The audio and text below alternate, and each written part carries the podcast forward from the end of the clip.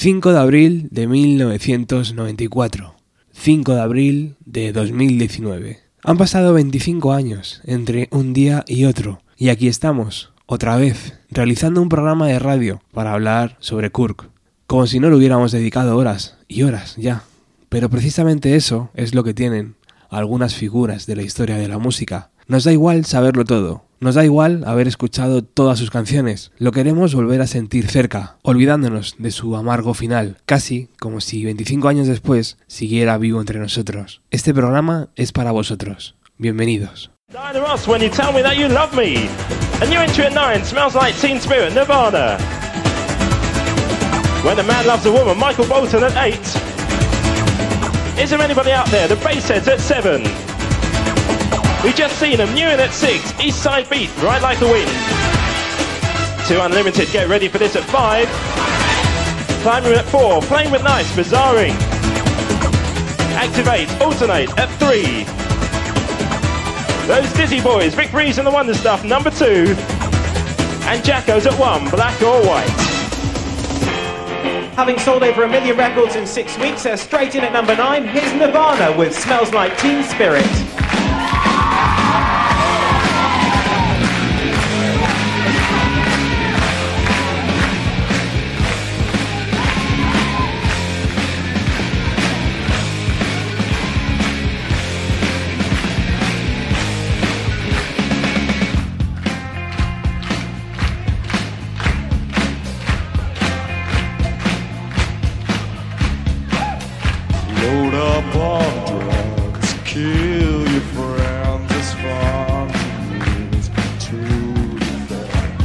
soul.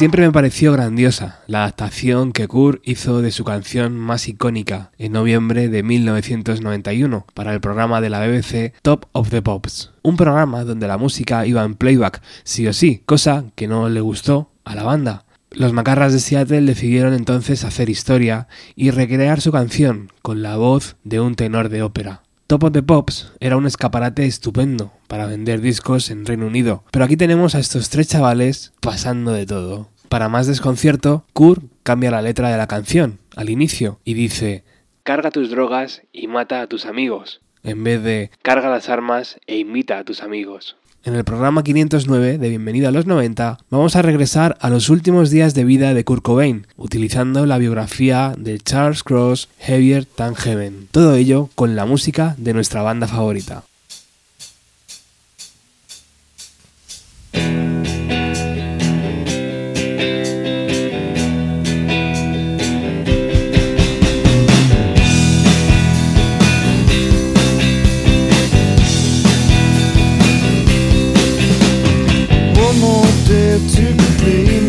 My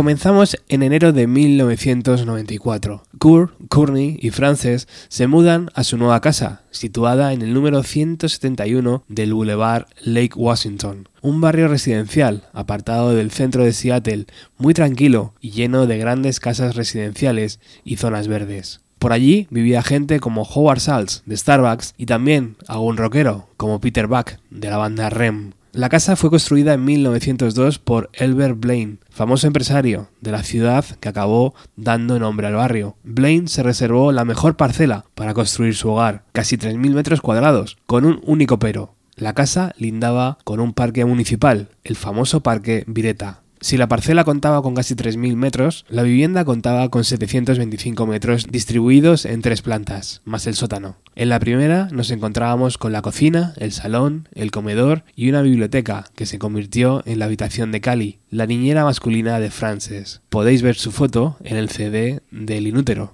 En el segundo piso estaba el dormitorio principal con vistas al lago, la habitación de la niña y dos habitaciones más de invitados, todos ellos con chimenea. El desván y el sótano se utilizaban para almacenar cosas de la casa, así como instrumentos musicales, discos de oro y todo lo relacionado con la actividad de la pareja. En la parte de atrás había una construcción independiente del resto, un invernadero y un garaje, donde el coche de Kurt, el que muchas veces le había servido de casa, encontró su sitio. Los Cobain compraron esta propiedad por 1.130.000 dólares, contratando una hipoteca con el Chase Manhattan por el valor de un millón de dólares, pagando una letra de 7.000 dólares al mes. Nirvana debía iniciar una gira europea en 1994 para promocionar su último disco, Inútero. Una gira que Kurt no quería hacer, pero tanto el resto de la banda, Courtney, sus manager y abogados pensaban justo lo contrario.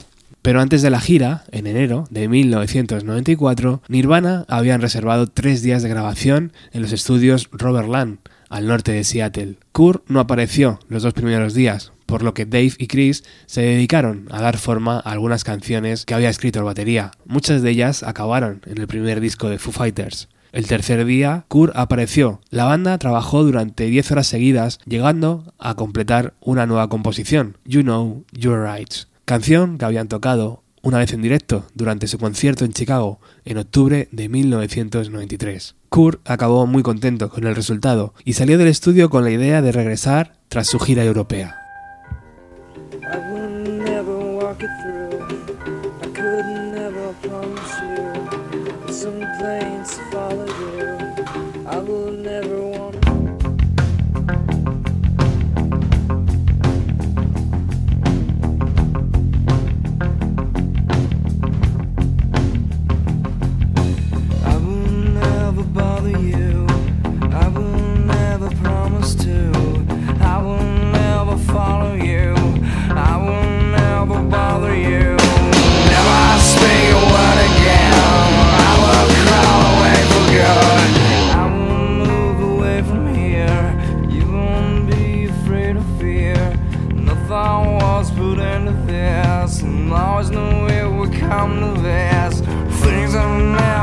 I swear I am now.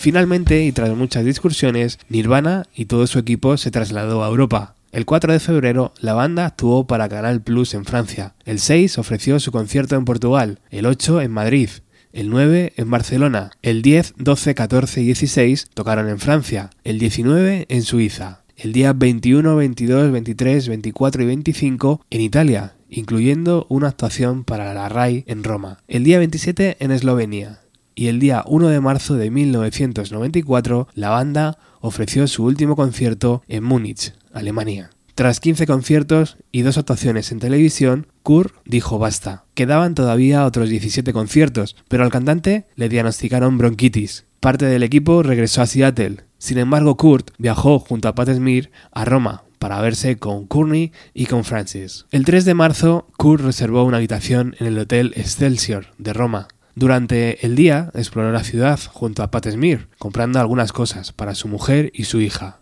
Kurt y Courtney llevaban 26 días sin verse, la separación más larga de toda su relación. Tras una noche donde Courtney llegó muy cansada tras hacer promoción de su disco en Londres, la pareja se quedó dormida. Ella se despertó a las 6 y encontró a Kurt tumbado en el suelo, pálido, con sangre en su nariz, completamente vestido y con una nota de tres páginas en su puño izquierdo. Rápidamente Kurt fue ingresado. Había ingerido 60 pastillas de Roinol, un medicamento tipo Valium. Le practicaron un lavado de estómago, pero los médicos le dijeron a Courtney que era cuestión de suerte. Podría despertar ileso o podría despertar y sufrir daños cerebrales. Tras 20 horas en coma, Kurt regresó, pidiendo un batido de fresa, el día 8 de marzo abandonó el hospital y cuatro días después regresaron a Seattle. Lejos de replantearse su situación, el músico siguió consumiendo. Algunas veces su estado delante de su hija era el de un auténtico junkie. Tanto fue así que Courtney le prohibió usar drogas en casa, lo que hizo que Kurt se alojara en moteles baratos para poder chutarse tranquilo. Ante este panorama, Courtney tuvo que volver a admitir el consumo en casa y el 25 de marzo, totalmente desesperada, quemó uno de sus últimos cartuchos. Reunió en su casa a un elenco de personas para intentar convencerle que se alejase de las drogas. Había gente de Geffen Records, su manager y amigos de la pareja. Courtney jugó su última baza. Amenazó a Kurt con abandonarle si no buscaba ayuda. Fue una gran estupidez. Fue horrible y violento. Le hice sentir que no valía nada. No debería haberlo permitido. No volveré a intervenir en grupo porque no se puede tender emboscadas a nadie.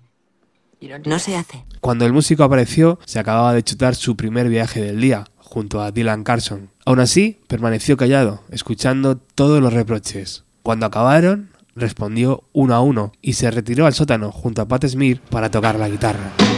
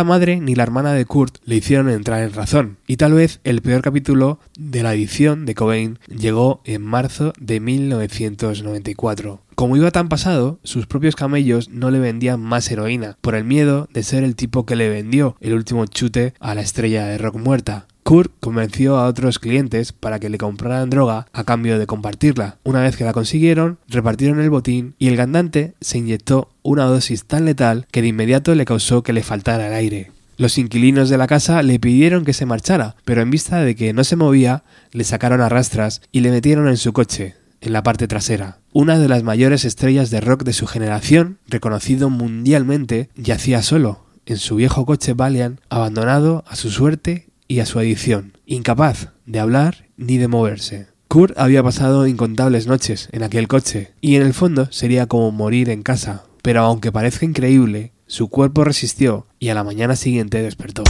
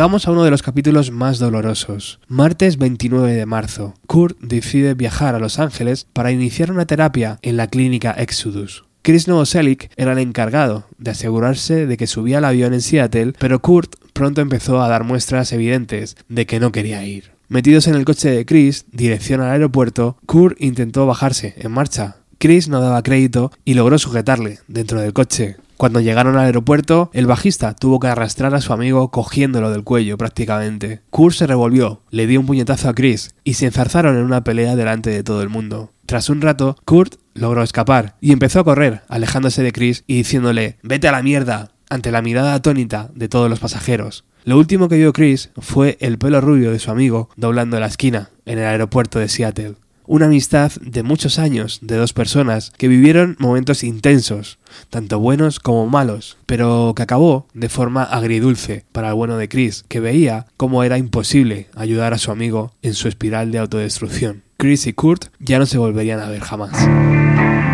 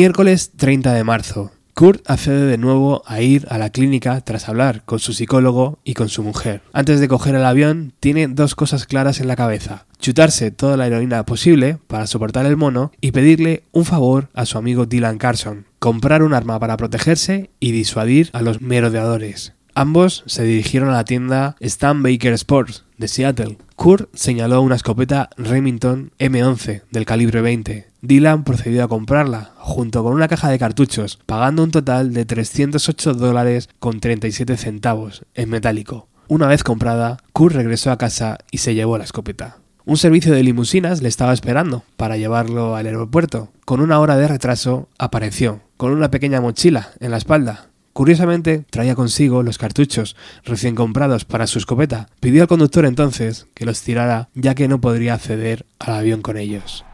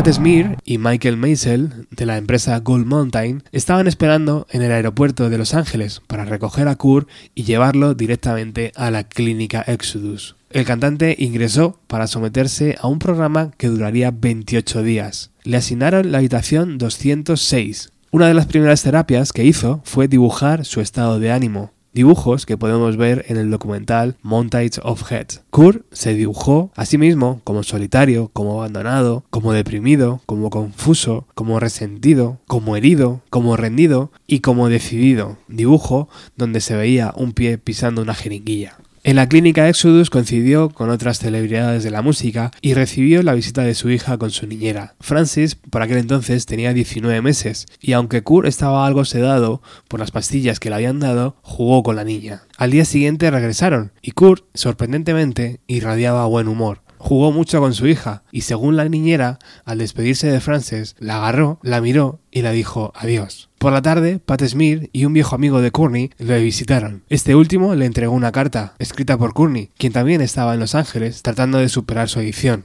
Esa misma tarde hablaron por teléfono. Pase lo que pase, quiero que sepas que has hecho un álbum buenísimo, le dijo Kurt. Tras esa extraña conversación entre marido y mujer, el cantante llamó a Michael Maisel, de Gold Mountain, aunque no le encontró en casa. Poco después, salió por la puerta trasera de la clínica y saltó a la tapia, para no volver jamás. Allí, en la habitación 206, dejó varias camisetas y un diario que acababa de iniciar, junto a cuatro canciones nuevas en fase embrionaria. Dos horas después de haber abandonado la clínica Exodus, Kurt compró un vuelo en primera clase hacia Seattle.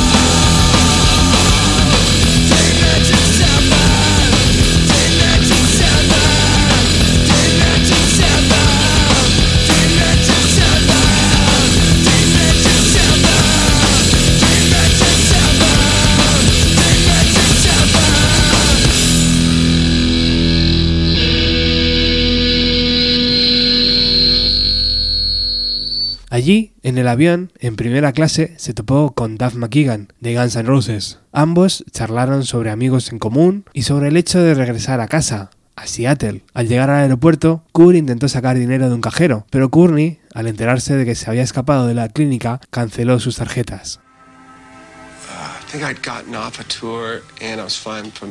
Creo que yo había terminado una gira y viajaba de Los Ángeles a mi casa en Seattle. Subí al avión y Kurt estaba allí. Despegamos y empezamos a charlar. Me dijo, acabo de escaparme de Exodus. Seguimos hablando y bebiendo y cuando llegamos a Seattle fuimos a buscar el equipaje y él estaba muy deprimido. Apareció Eddie, un amigo mío que me había venido a buscar.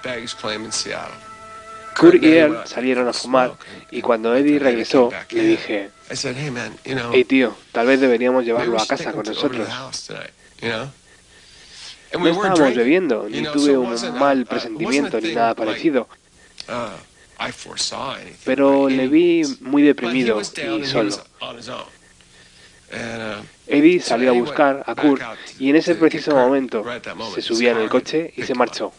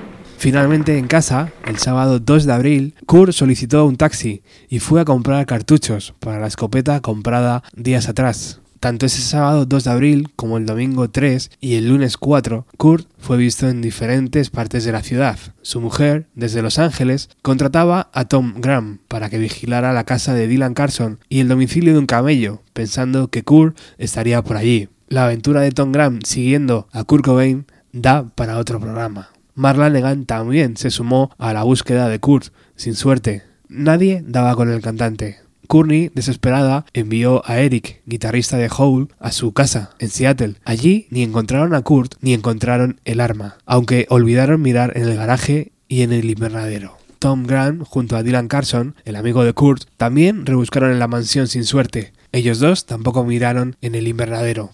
Posteriormente, la anterior niñera de Frances, que ahora se dedicaba a mantener la casa, también fue en busca de Kurt. No le encontró. ¿Dónde estaba la mayor estrella musical de su generación? En Internet hay millones de teorías sobre dónde estaba el músico, sobre con quién estaba tratando esos días, hay documentales y está la película de Gus Van Sant titulada Last Days, que ofrece su propia visión sobre los últimos días de Kurt Cobain.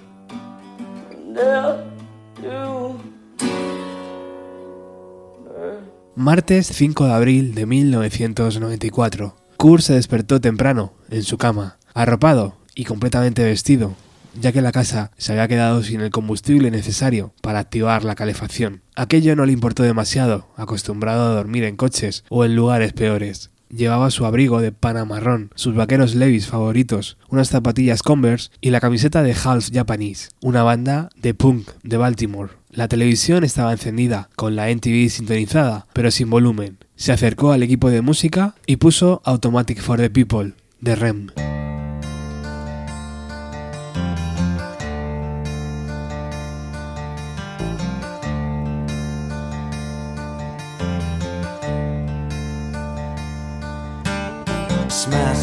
Crack, bushwhacked. Tie another one to the racks, Sentado sobre su cama, le dio una calada a un Camel Light y se recostó sujetando una libreta y un bolígrafo rojo. Empezó a escribir, dedicando aquella carta a Buda, su amigo imaginario, que tanta compañía le hizo desde pequeño, y la terminó con un verso de Neil Young, es mejor arder que apagarse lentamente. Se metió la carta en el bolsillo, entró en el armario de su habitación. Allí tenía un escondite secreto, de donde sacó una caja de puros, Tom Moore, con heroína, la escopeta, comprada días atrás con su amigo Dylan, y los cartuchos. Bajó despacio los 19 escalones de la amplia escalera. Rem seguía sonando de fondo. Sacó dos toallas de otro armario y cogió una lata de cerveza Bark de la nevera. Salió de la casa justo cuando los primeros rayos de sol aparecían en Seattle. Atravesó un pequeño patio y entró en el invernadero. Sentado en el suelo, sacó de nuevo la nota de su bolsillo y decidió escribir unas líneas más, dedicadas a su esposa y a su hija. Colocó aquel papel sobre una maceta y atravesó la hoja con el bolígrafo rojo. Preparó entonces la última dosis de heroína, terminó su último Camel Light y dio varios sorbos a aquella cerveza Bark. Antes ya había preparado el arma. Todo empezaba a estar borroso por los efectos del chute, así que introdujo el cañón en su paladar y desapareció.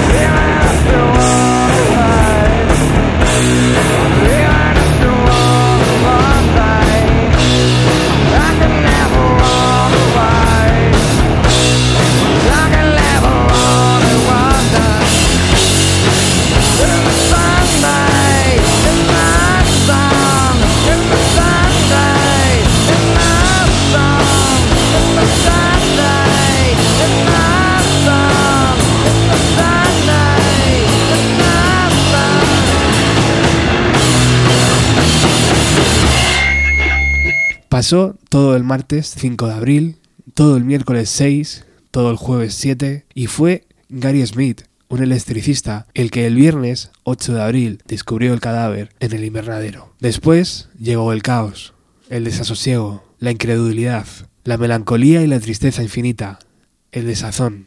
Aquella fotografía de Tom Rees lo confirmó. Se podía ver medio cuerpo y unas zapatillas Converse del músico en el suelo del invernadero.